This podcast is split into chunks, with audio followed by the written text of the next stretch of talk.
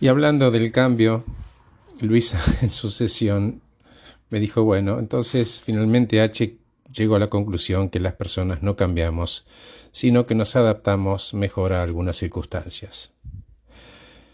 Pero antes de llegar ahí, Luisa me dijo, yo cambié, y te consta, H. Ok, digo yo, ¿y por qué crees vos que cambiaste? Pensó un rato y dijo, creo, creo, ¿eh? No estoy segura, que por necesidad. Ok, exacto, algunas cosas en la vida de las personas dejan de tener prioridad, em, y otras pasan a tenerla. Nos adaptamos porque lo necesitamos, porque nuestro mismo contexto, tanto el interno como el externo, lo pide. Hay algo que me incomoda y necesito trascenderlo. Entonces voy probando distintas maneras de comportarme para poder volver a ese espacio de confort. No somos sonsos. Te cuento que tengo un consultante en el interior que viene de una casa con grandes complicaciones de maltrato, maltrato de todo tipo. ¿eh? Llegó a mí por un trabajo, concretamente me pedí ayuda para armar su currículum y aprender qué no decir en las entrevistas. Él quería em, salir del modelo de su familia. Y es más, ya estaba saliendo desde ese lugar tóxico porque estaba pidiendo ayuda. Se lo hice ver. De manera que otra razón para cambiar, Luisa, es por ambición. Y está bien. ¿Te acordás cómo eras antes, Luisa? Sí, me dijo. Dijo inhibida, quejosa, desconfiada, malhumorada. Muy bien, ¿y, qué cambiaste para hacer estos, estos cambios, además de pedir ayuda? Y salieron tres palabras. Colaboración, confianza e interés. Bien, probaste, viste resultados y fuiste por más. ¿Y cómo te fue en tu relación en tu trabajo? Y al principio cambié para no perder el trabajo, porque se me estaba escurriendo, ya no me bancaban más. Me distraje, no ayudé y me puse caprichosa.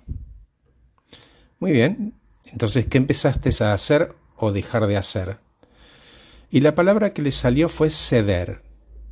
Le dije, déjame que te dé mi opinión, Luisa. Pusiste tu interés en otros espacios que no perjudicaban tu trabajo. Eso es aprender a negociar con uno y con el trabajo y con tu jefe. ¿Y funcionó?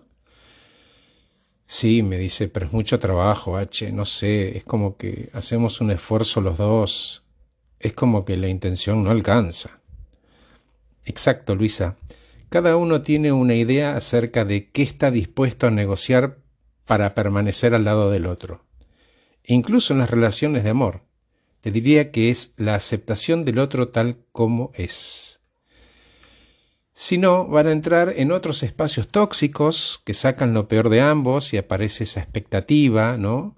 Que es el otro el que tiene que cambiar. Y en realidad somos nosotros, cada uno.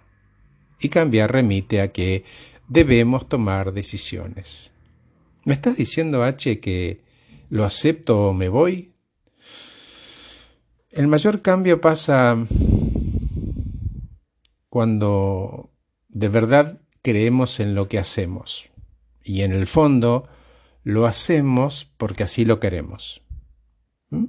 Queremos el cambio y por eso lo hacemos. Prefiero decirte que las personas no cambian, sino que evolucionan y aceptarte tal como sos para comenzar el proceso de cambiar aquello que no te hace feliz. Aceptarte tal como sos para empezar el proceso de cambiar aquello que no te hace feliz. Y te dejo con un poco de música que podés cantar si querés. Gracias por escucharme, soy Horacio Velotti. Acabo de dejarte este podcast titulado La gente no cambia evoluciona.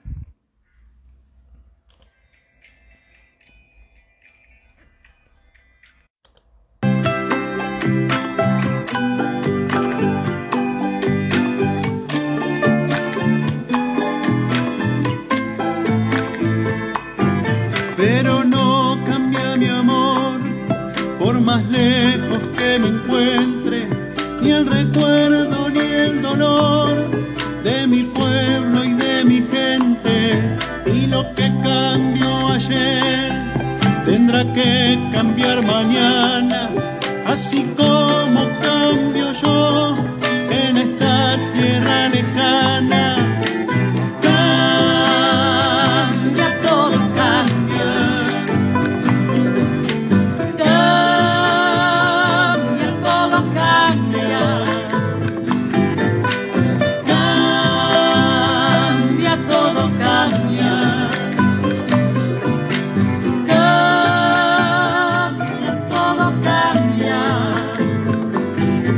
Pero no cambia mi amor por más lejos que me encuentre, ni el recuerdo ni el dolor de mi pueblo, de mi gente. Y lo que cambió ayer tendrá que cambiar mañana, así como cambio yo en esta tierra